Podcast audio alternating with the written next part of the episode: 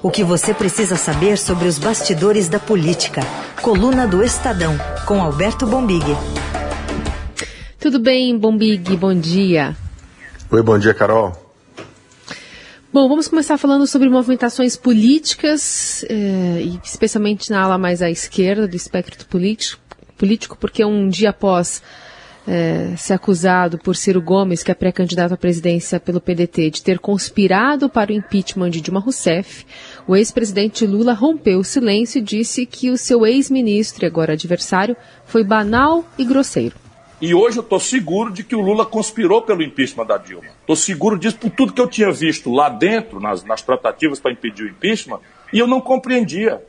Eu escrevi um documento de umas 15 páginas a pedido da Dilma do que podia ser feito para impedir o impeachment. E ela mandou entregar lá para um lulista e o camarada jogou fora, não, não, não aplicou nada.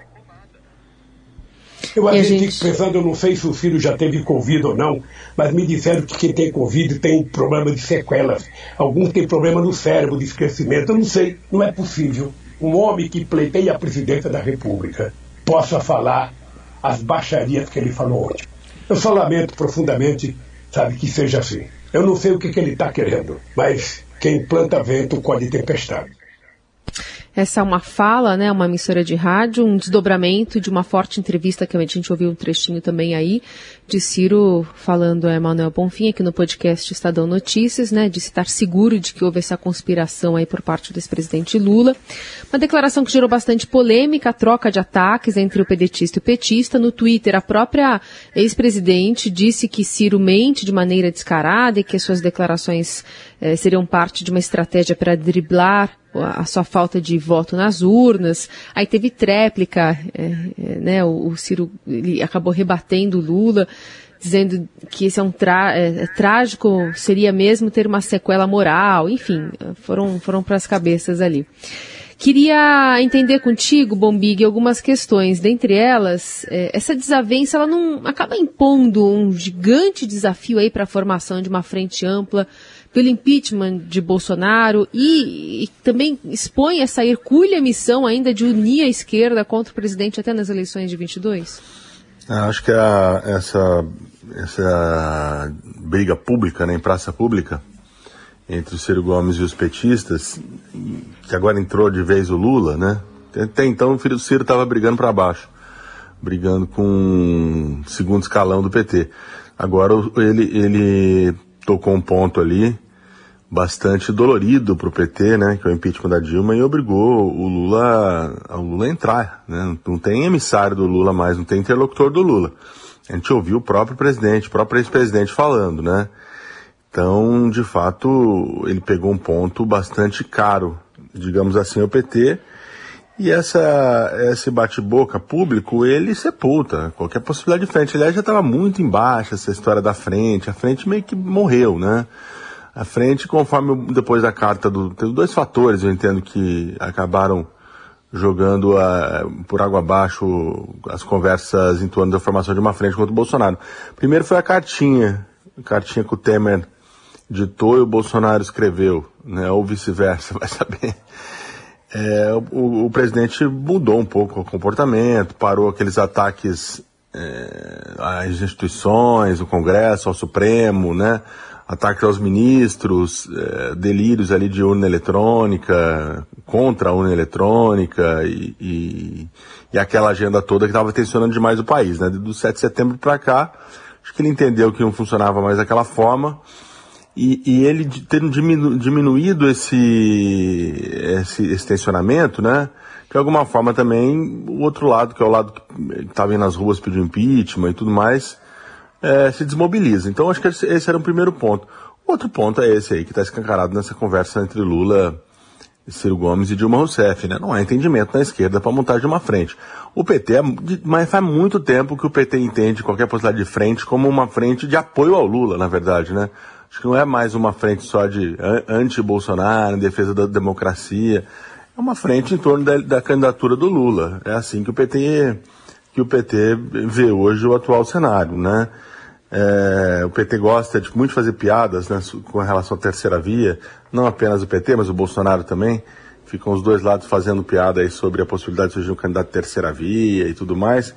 Mas a tal frente de esquerda virou uma piada, né? Ninguém, só os mais, só os corações mais puros, é, menos ingênuos da política acreditam numa possibilidade de hoje termos, termos uma frente, né? Eu acho pouco provável também. O Ciro foi lá nessa última manifestação, a manifestação do, do, do, do dia 12, é, encabeçada pela esquerda, e foi vaiado. Acho que é. ali, né? Ele saiu de lá meio uma, tomando uma atitude meio de paz, né? Não, tudo bem, isso aqui. Mas ficou guardado em algum lugar. Essa importante entrevista que ele deu essa semana ao Emanuel, é uma, uma entrevista que eu considero assim é, reveladora do, de, de, como as coisas não estão bem resolvidas na esquerda brasileira desde o impeachment da Dilma. O que ele falou, tudo bem, tem uma dose ali do, do certo destempero do Ciro Gomes, mas o que ele falou não é novidade para quem conhece os bastidores da política. O que ele falou não é necessariamente, um, como disse o Lula, uma invenção, algo mirabolante, algo assim que tivesse saído da pena de um grande, de um grande escritor de ficção. O que ele falou a gente escuta há muito tempo nos bastidores e houve sim, sabe-se que houve um setor do PT que é, não sei se chegou a fazer corpo mole, como diz o Ciro, mas que nunca foi, nunca foi defensor ardoroso é, da Dilma Rousseff, né? Houve o movimento Volta Lula no final de 2014. Foi capitaneado pela ex-ministra Marta Suplicy, quando ainda estava no PT, teve adesão em parte do Lula, mas acabou a Dilma se impondo, né? E quando, quando, quando o impeachment chegou em 2016, né, ela já, já tinha tido 2015 muito ruim, o clima no PT não era bom. Isso é fato. Se o Lula trabalhou contra a Dilma, acho que já é um pouco, é, precisaria de mais apuração, mais evidências, mais fatos, né? mas que o clima entre eles não era bom desde o Volta Lula de 2014, todo mundo no, no, na esquerda sabe que não era. É. Bom, nessa entrevista aí pro, pro Emanuel, teve um outro ponto que o Ciro destacou, é, que foi, ele disse que era um palpite, né? Ele, ele deixou claro isso, que era um palpite de que talvez Bolsonaro não estivesse na campanha eleitoral, não fosse candidato. É, é, então, você diria que essa, essa explosão, que aparentemente foi uma explosão dele, pode ter sido uma estratégia para conquistar voto antipetista?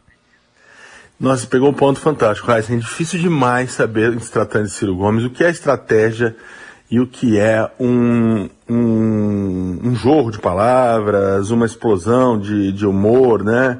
é uma coisa complicada. Tô, muita gente se perguntando isso. Eu acho que essa é a pergunta de, de um milhão de reais da, na esquerda hoje, né? O que quer o Ciro Gomes, né? O que quer, onde o Ciro Gomes quer chegar? Se a gente entender que é uma estratégia, seria apostar que não haverá um candidato de terceira via, de centro-direita viável, né? Que não surgirá. Se surgir, que não, não irá decolar e ele poderá, de alguma forma, é, drenar aí esses um, votos de quem não quer votar nem no Lula nem no Bolsonaro. Me parece assim, que, é que seria mais ou menos isso, né? É, agora, é, tem muito chão ainda, né? Tem muito chão. Essa aposta é, de que não haverá uma outra alternativa de direita ou de centro-direita que não seja o próprio Bolsonaro na eleição, é complicada, né? Complicada. Ou que o Bolsonaro não irá disputar e aí abrirá, aí o jogo se embaralhar é, completamente, né? Eu acho é difícil entender. A, situação, a posição dele não é, não é fácil, né? O, o, que nós temos hoje, né? Se ele é um candidato de centro-esquerda e o líder das pesquisas é um candidato de esquerda fazendo acenos ao centro, obviamente que a situação dele fica muito complicada. Ele está tentando fazer uma inflexão, talvez, à direita, né? O problema é que, que só atacar o Lula não vai bastar, né? porque aí ele teria que ter uns compromissos com reformas, com uma agenda liberal, que até agora a gente não viu o Ciro, o Ciro abraçar. O que a gente vê ele, ele de fato, de fato mirando o Lula como estratégia. Essa questão que você colocou sobre as dúvidas que pairam sobre o Bolsonaro, é muito importante. Até trouxemos isso na coluna do Estadão dessa semana. Impressionante. O Bolsonaro chegou a, a, a estamos a um ano da eleição, né? A eleição será outubro do ano que vem. É, o Bolsonaro, quem, quem poderia imaginar que seis meses atrás, em abril, quando começou a CPI da Covid, é, haveria essas duas perguntas hoje é, jogadas no, no, tabuleiro, né, no xadrez da política. Uma é se o Bolsonaro será candidato e a outra é se ele for candidato, se ele, se ele irá para o segundo turno. Né?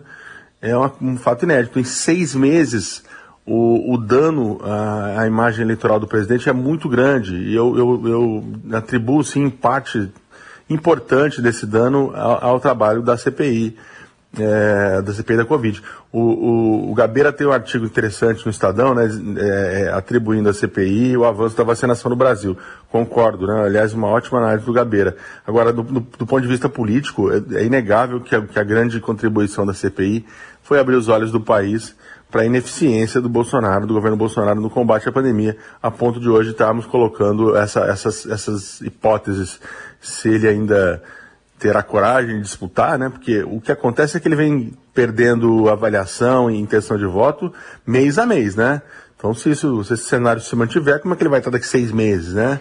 E a outra é se ele será um candidato viável aí no segundo turno. Talvez o cálculo do Ciro passe, sim, por esse derretimento do Bolsonaro, né? Talvez o Ciro esteja apostando como disse, no derretimento maior ainda do Bolsonaro e na impossibilidade da terceira via botar uma candidatura em pé. Outro assunto que está correlacionado a isso é uma movimentação do presidente durante o, o, fim de semana, né, o feriado. Ele acabou aproveitando para passar um tempo lá no litoral, depois na volta passou lá no, no, no Santuário de Aparecida. E um pouquinho antes dele chegar, numa homilia, é, o arcebispo de Aparecida, Dom Orlando Brandes, relembrou uma mensagem do Papa Francisco durante sua visita ao Brasil e fez um apelo pelo desarmamento. E abracemos também nossas autoridades para que juntos construamos então um Brasil pátria amada. E para ser pátria amada, não pode ser pátria armada para ser pátria amada. Uma pátria, uma república sem mentira e fake news. O arcebispo ele também falou sobre a ciência, né, ser pró-ciência, enfim, deu alguns recados ali que depois o presidente também respondeu.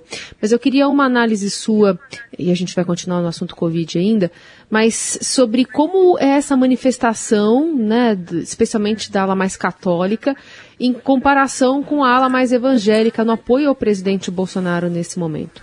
É, o, aliás, essa homilia marcou profundamente a semana, né? Uma ótima lembrança, é, porque você vê uma, uma, pegou pontos muito caros ao bolsonarismo, né? Essa questão das armas, né? Como é que o país com tanta tantos problemas como o Brasil enfrenta nesse momento, né? A fome, é, a inflação, a, a crise energética, e, e, tudo mais, a gente, a nossa agenda pode, possa ser, é, acima de tudo, uma agenda voltada para fake news, armamento da população, né, liberação das armas. Então, em uma data extremamente importante para o brasileiro, né, para o brasileiro católico, como esse feriado de Nossa Senhora da Aparecida. Então você percebe as dificuldades do Bolsonaro, né? É, o Bolsonaro de, perdendo ali parte do apoio da Igreja Católica, né? Eu entendo isso como uma uma declaração de, olha, desse jeito aqui não temos como, como estar com você, né? Então a parte mais conservadora da Igreja Católica deixando claro que com essa agenda também não vai marchar com o Bolsonaro e ele enfrentando muitos problemas é, com a base evangélica. Essa sim, essa sim, eu diria que hoje é a espinha dorsal do que nós entendemos como bolsonarismo, né? Porque o agronegócio também, os setores do agronegócio já estão se, se afastando do presidente. E lá na questão dos evangélicos há, há, há um problema sério, né? que é a liberação do jogo no Brasil. Né? Tem, tem o Centrão, uma parte dos governistas, hoje tem um trabalho intenso nos bastidores do Congresso para a liberação do jogo no Brasil, que interessa ali também setores do governo, na questão da agenda econômica, mas vai completamente, é, bate de frente com o pensamento evangélico e a questão do André Mendonça, né? Por fim, temos também o enrosco com André Mendonça que não se resolve, né? O ministro terrivelmente evangélico anunciado pelo Bolsonaro, que está entalado lá no Senado, o Alcolumbre se recusa a marcar, uma pressão muito grande dos, dos, líderes evangélicos para que o Bolsonaro entre em ação, né? Para que o governo dele trabalhe efetivamente pelo André Mendonça, que não vimos até agora. Quando a gente diz trabalha efetivamente, eu acho que seria o famoso milagre das emendas, né? Não sei nem se adiantaria isso. A situação do Senado do governo não é boa. O fato é que o presidente foi foi é, lá atrás, né, ser garganta, dizer que indicaria um ministro terrivelmente evangélico, assumiu um compromisso público com os evangélicos brasileiros no STF e agora não consegue pagar. simplesmente isso, não consegue pagar uma conta que ele próprio criou. Então você vê como, como é, é, não vai ser simples assim não, ele ter esse apoio conservador é, dos religiosos, né? Seja católicos, seja evangélicos. Nos dois casos eu acho que ele está tá também bem mais enfraquecido do que, do que já esteve no passado. Vamos ver se vem aquele, de novo, aquele velho milagre da multiplicação das emendas, né? Se, se continua. É, é verdade. É, porque esse aí sempre acaba resolvendo algumas coisas. Essa semana, a Bomig marcou uh, dois eventos importantes aí na vacinação. Anteontem, o país atingiu uma marca de 100 milhões de vacinados com duas doses, ou com a dose única, enfim, com a vacinação completa. E ontem atingiu a marca de 150 milhões que tomaram uh, pelo menos uma dose, a primeira dose da vacina.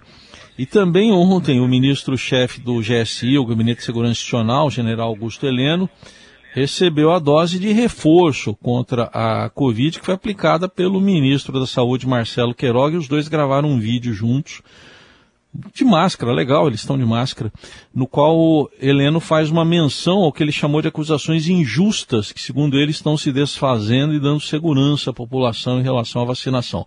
Vamos ouvir esse momento aí dos dois ministros. General, o senhor agora está bem mais seguro. Já que o senhor é o homem da segurança. Tive a honra de ser vacinado pelo ministro Queiroga e me sinto gratificado de saber que a massa de brasileiros já está vacinado, acusações injustas foram feitas, estão se desfazendo ao longo do tempo e que são importantes para que a nossa população se sinta garantida, confortável e medicada em relação a essa doença que talvez seja mais desconhecida da história da humanidade. Bom, por outro lado, o chefe dos dois, né, que é o presidente Bolsonaro, voltou a dizer que não vai tomar vacina, ele acha que ele tem anticorpos suficientes para estar imunizado. Então vamos ouvir o chefe dos dois ministros. V vamos ouvir o que disse o presidente Bolsonaro sobre não tomar vacina. No tocante à vacina, eu decidi não tomar mais a vacina. Eu estou com, vendo novos estudos, eu estou com meu, a minha imunização está lá em cima, tá na, em GG está 991. Para que vou tomar uma vacina? Seria a mesma coisa que você jogar na loteria 10 reais para ganhar dois. É, não tem cabimento isso daí. E aí, Bomig? Pois é, não tem cabimento é, é, Bolsonaro dizer uma coisa dessa, né? Primeiro que não, até onde tem acompanhado o que dizem os cientistas não faz sentido. Esse é o primeiro ponto mais importante. O outro é que ele deveria entender que ele deveria dar o exemplo, né? Como todos os demais líderes mundiais é, fizeram, né? Dar o exemplo e se vacinar publicamente, né? Ele, é, em tese, é um líder, né? Então poderia dar esse exemplo aos seus seguidores, mas ele prefere apostar numa, numa pauta, numa agenda de, de guerra cultural, ideológica. O Bolsonaro tem que estar sempre, sempre buscando uma, uma guerra cultural, um, um, campo de batalha, né? E eu acho que na possibilidade de atacar o Alexandre de Moraes, atacar o STF, agora ele resolveu atacar, vejam só, a vacina. Né? Então você percebe, e, e, isso de alguma forma vai unindo ali uma, uma quantidade cada vez menor, sim, é uma quantidade cada vez menor, mas ainda uma quantidade de, de brasileiros em torno dessas, dessas ideias que não param em pé, né? Mas ele se percebe que ele foi ao jogo do Santos no final de semana, tentou ir, não entrou, no, no, por causa da, ele próprio divulgou um vídeo, né, dizendo que ele não foi barrado porque não tinha o, o comprovante de vacinação, né, seria um passaporte da vacina. E, e nas redes o bolsonarismo já vinha atacando a vacina, né? É, a gente publicou na, na coluna um levantamento da agência da MAP, uma consultoria de dados de internet, mostrando que que atacar a vacina no início da primeira semana de outubro foi o esporte predileto dos bolsonaristas nas redes. Então atacou a vacinação de, de adolescentes e atacou loucamente aí o tal do, do, passaporte, né? Passaporte da vacina. São duas agendas que, que, que uniram, uniu o bolsonarismo de, em, em, em torno de um, de um ideal, né? Se é que isso pode ser chamado de um ideal. E o presidente acho que percebe essas coisas, né? Não sei se, se aí ele percebe isso, fala, vou continuar usando essa agenda, ou se essa agenda é formada também em torno do que ele pensa. O fato é que, que se serve para manter, é, manter unidos um, um, um, percentual cada vez mais insignificante de brasileiros, lá na outra ponta, né, no mundo real, fora de redes sociais, o que nós temos é os brasileiros, né, dentro dos maiores colégios eleitorais, dando exemplo de apoio à vacina, portanto, completamente contrário a, a, ao que disse o Bolsonaro. Né? Nos cinco maiores, a gente fez esse levantamento na coluna do Estadão, cinco maiores colégios eleitorais, e eu acho que se botar qualquer colégio eleitoral, né? O, tão perto de pelo menos quase 100% de vacinação na primeira dose, né? Então quem tomou a primeira dose, imagina se vai tomar a segunda, né? Pelo menos uma, a maioria esmagadora de quem tomou a primeira dose acaba tomando a segunda e está virando as costas para essa agenda antivax do Bolsonaro. O Bolsonaro tem que entender que aqui não é os Estados Unidos. Ele fica ouvindo essas conversas do, do Steve Bannon, que é o guru, né, que foi o maqueteiro do Trump, é, de, de, ter essa bandeira anti-vax, essa guerra cultural, né, da anti-vacina, mas aqui não, tá, aqui não funciona. Lá nos Estados Unidos faz até algum sentido, infelizmente, né, a vacinação bateu num percentual de 60%, em torno de 60% lá e não consegue avançar. Tem lugar que não se convence os americanos a tomar a vacina. Agora aqui parece que é o, adotar uma agenda que ninguém vai comprar, né? Tipo, sair Pensando de, em eleição no, também, no né, Bombinho? 40... E pensando em cálculo eleitoral também, né? Pois é, então, como é que isso? Ele, ele, ele, adotou uma, uma, uma pauta, uma agenda que eh, os brasileiros nos maiores colégios eleitorais estão se vacinando, ou seja, não, não tem apelo, né? Quem que vai, olha, não, pois eu vou votar no Bolsonaro porque eu também sou contra a vacina. Os brasileiros estão fazendo que nem o Augusto Heleno, né? Indo lá e se vacinando, né? Então essa, essa, essa, essa agenda eleitoral do Bolsonaro, essa pauta dele é, é que nem usar um casaco num, num, num verão de 40 graus. Não, não, faz sentido, né? No Brasil. É, o que é difícil de entender é porque o Bolsonaro não abraçou a vacina, né? Muita gente imaginava, eu lá no início da CPI conversei com senadores, né? Que diziam, olha, CPI tem que correr, porque lá na frente, quando o brasileiro estiver vacinado, os brasileiros vão estar quase vacinados, e aí o discurso vai ser mais difícil para a CPI, né? O governo vai estar usando é, a vacinação, ele vai dizer que vacinou os brasileiros, que ele sim, Bolsonaro, é o responsável pela, pela, pelo fim da Covid no Brasil, né, e tal. E está fazendo justamente o contrário. A vacinação avança e continua atacando a vacinação. Então é muito complicado entender esse cálculo eleitoral, né? O Augusto Heleno, você vê que foi para um lado mais racional, né? Dizendo, olha, o governo está vacinando, estou aqui vacinado, quem falou contra a gente perdeu, que era, o, que era o que se imaginava que o Bolsonaro faria, que o governo federal faria. Tomaria a agenda, a agenda da vacina, né, para si, né? Tomaria do João Dória, por exemplo, que foi, trouxe ali a Coronavac Brasil, fez a, a, vacinou a enfermeira lá em janeiro ainda, mas que, que, o, que, o, que o governo Bolsonaro se apropriasse dessa agenda da vacina, né? Aliás, porque, porque é fato, o governo federal está sim envolvido na campanha da vacinação, né? Pode não ser a campanha que a gente dos sonhos de todo mundo, ela em alguns lugares é mais lenta, mas vai andando, né? O Brasil está se vacinando. Mas o Bolsonaro virou as costas para essa para essa para essa agenda, virou as costas para a vacina e prefere, prefere dizer justamente o contrário, né? Trabalhar para que, os, que os poucos brasileiros que ainda, que, que ainda acreditam nele não, não tomem a picada lá no braço. Muito bem. O ministro Heleno não é exatamente um boy, né? Não está numa idade de boy, mas a gente chama um cowboy para fazer parceria com ele. Papai, não quero provar nada. Eu já servi a pátria amada e todo mundo cobra minha luz. Ah, coitado, foi tão cedo. Deus me livre, eu tenho medo. Morrer de pendurado. Eu não sou besta pra tirar onda de herói. Sou vacinado, eu sou cowboy cowboy fora da lei. Aí, vacinado três vezes o ministro. Três vezes. É isso aí. Leva para casa a carteirinha azul já. É verdade. Muito bom, é com esse vacinado cantor, poeta brasileiro e com Roberto Bombig que a gente se despede da coluna do Estadão versão áudio. Semana que vem a gente está de volta. Muito Valeu, obrigado, turma. Bom final de semana, obrigado. Tchau, tchau. Pode dizer que o Heleno também não quer ser maluco, beleza, né? Não, não, não, não. quer. Esse tá com juízo, viu? Cowboy fora da lei, do